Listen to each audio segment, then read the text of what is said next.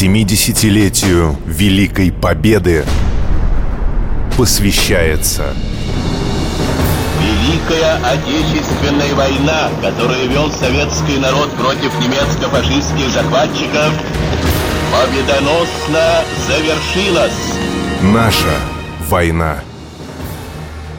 Здравствуйте, с вами снова проект «Наша война». Сегодня мы поговорим о полном освобождении Псковского края от врага. С нами в студии сотрудник Псковского музея-заповедника Марина Сафронова. И профессор, кандидат исторических наук Анатолий Филимонов. Вот когда остров взяли, тогда же был взято и Путалово. В это же время разворачиваются бои на подступах к Пскову. Вот как предполагалось взять город? Псковская группировка противника, конечно, опасаясь опять того же, что опасался Островская вместе с Псковской окружение, эм, предполагает все-таки отход частей. А вот те части, которые стояли, это 376-я дивизия, 128-я стрелковая дивизия, на плечи которых в основном угу. легли бои в самом городе, они ставили, конечно, задачу, желательно было бы, чем раньше, тем лучше.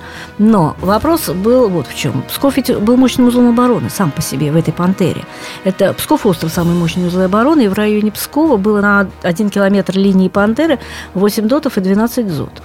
То есть на один километр э, длины обороны 20 огневых точек. Попробуй взломать. Попробуй взломать. И вот было действительно там несколько вариантов. Ну, два варианта. Либо все-таки штурмовать, но знать при этом, что впереди еще одно очень серьезное препятствие река Великая либо ждать, пока немцы сами предпримут какие-то действия, скорее всего, начнут отвод. Ну и, в общем-то, так получилось, что 22 июля разведка донесла, что, в общем-то, в передних траншеях немцев нет. И не готовясь фактически, то есть заранее не готовясь к этому часу и к этому времени, войска переходят сразу в наступление. И как э, было записано в военных документах, э, в донесениях, на плечах противника врывается в город. Угу. Эти подразделения. Хотя подготовка шла несколько месяцев да. перед этим. Вот в период а, наступления, да, конечно, А куда же делись немцы? Что, уже, уже все? Убежали? Они из передних траншей отошли в центр города, а Дело а затем за Великую. Не забывайте, что угроза окружения ведь в Обскове грозила немцам. Ведь наши войска, когда освободили остров, Пыталово, они в район район Изборска вышли. Угу. Представляете, что с севера, с района Тарошина отсюда, это правое крыло Третьего Прибалтийского фронта подходит а сзади уже, по сути дела, в тыл вышло левое крыло. Я понял, но они еще не просто так и отошли, они начали взрывные работы, да, большие в городе, и минирование. Ну, минирование-то было Раньше. все пять месяцев. Дело да. в том, что когда 19 февраля, когда вот разворачивалась только эта Ленинградская новгородская операция, и когда стало ясно, что группа армии Севера отступит в Псков, все, что между Ленинградом, а, Новгородом и Псковом и линией Пантеры, оно, все население вывозилось, а все населенные пункты уничтожались. Там сожжено все. Та же судьба ждала и Псков? Ну, фактически та же судьба, потому что 19 февраля начинается эвакуация мирного населения в городе, и город очищается полностью от местного населения. Вот. Хотя действительно еще до мая свидетельства есть о том, что до мая, до июня некоторые псковичи скрывались в подвалах домов, там, склепах кладбищ и так далее. А город готовился потихонечку к обороне. В огневые точки превращались э, подвалы, зданий, перекрестки улиц, ну и город потихоньку минировался. Минировали Каждый... даже деревья. Это с той целью, что дерево взрывали, когда оно падало на проезжую часть улицы, и это затрудняло прохождение Все Крестовское техники. шоссе было да. вот проложено деревьями поперек. Представляете, это лесоповал такой да. получался. А мост когда взорвали? Практически, как немцы вспоминают, 22-го, когда э, вошли в город. Наши войска. Да. Угу. Ну и какие подразделения первыми вступили в город? И на каких участках развернулись самые упорные бои. Ну, мы уже сказали, что ведь основную тяжесть на теме вынесли две дивизии. Две стрелковые дивизии, 128-я стрелковая дивизия, 376-я стрелковая дивизия. 128-ю все знают, улица есть, а 376 Почему? Улица Кузбасской, Кузбасской дивизии. А, это вот она Она зашифрована да, так. Да, да. Ну, если так разграничить участки, все, что от крестов до Ваулиных гор, представляете, да, до берега Псковского озера, это зона действия 376-й дивизии. Ей досталось очень тяжелый участок, достался, потому что это Ваулинские высоты. Укрепленная, да? Это укрепленная, это мощный тоже узел обороны. Плюс ко всему, а вокруг Ваулиных гор там что, болото. Поэтому-то, кстати, вот из-за вот этих условий местности 376-я дивизия, она немножко запаздывала за 128-й. 128-й достался участок с местностью получше. И она начинала от крестов, ну, фактически до промежа, до Черюхи. Вот это ее зона наступления. Вот. И 374-й, 533-й и 741-й полки 128-й дивизии, они первыми вошли в город.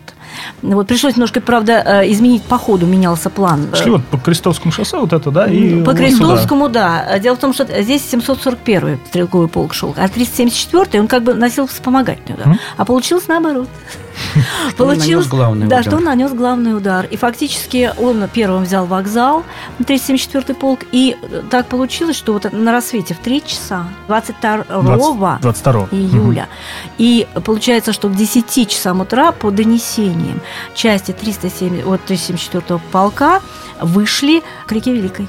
И 128-я к полудню была на правом берегу реки Великой. Ну, вот, кстати, многие бойцы Красной Армии вспоминают о тех событиях. Вот Время. что вспоминает сержант Марков. С боем давался каждый шаг. В развалинах домов засели фашисты. Вокруг ни одного целого дома, одни руины. Вот уже развалины гостиницы «Октябрьская». У летнего сада я остановился, посмотрел на часы. Ровно 9 утра. Мы находимся в центре родного города. Ну, а использовали ли немцы псковские памятники архитектуры в качестве таких огневых точек? Применяла ли Красная Армия артиллерия, чтобы выкурить их оттуда? Использовались все возможности. Вот по рассказам, даже на Троицком соборе там на крыше сидел пулеметчик. Мгм. Вот было такое дело. Вот, ну, разумеется, советским солдатам и артиллеристам было дано указание, ну, по мере возможности щадить памятники архитектуры. В частях Беречь, проводились постоянно беседы, политбеседы, но Листовки а, обязательно, распространялись. да, листовки, газеты распространялись. Э, Действительно, ну, по возможности беречь. Перед вами город-памятник. Да. Ну а как в сражениях за Псков себя проявила авиация? Ну вот дело в том, что авиация, конечно, здесь тяжеловато было. Город жалко, и переправу нужно защищать потом. Дело в том, что авиация могла бомбить э, левый берег Великой, но Где немцы были? Да, Мгм. где немцы были, потом уже отступили 22 июля туда. Но вся проблема еще заключалась в том, что 22 июля на левом берегу уже были наши бойцы. Была рота Да, Ивана Головко. Плацдарм. Плацдарм был уже э, в районе Мирожского монастыря создан, поэтому, в общем-то, э, по своим страшно было попасть. То есть, все-таки основная нагрузка легла на пехоту, На да, которой пришлось форсировать Великую. В ночь со 2, с 22 на 23 июля. Насколько упорно было сопротивление фашистов, когда переправлялись наши войска? Но в три часа началась артподготовка. Так. Артиллерийские орудия, которые сумели привести на берег Великой, были поставлены практически на прямую наводку.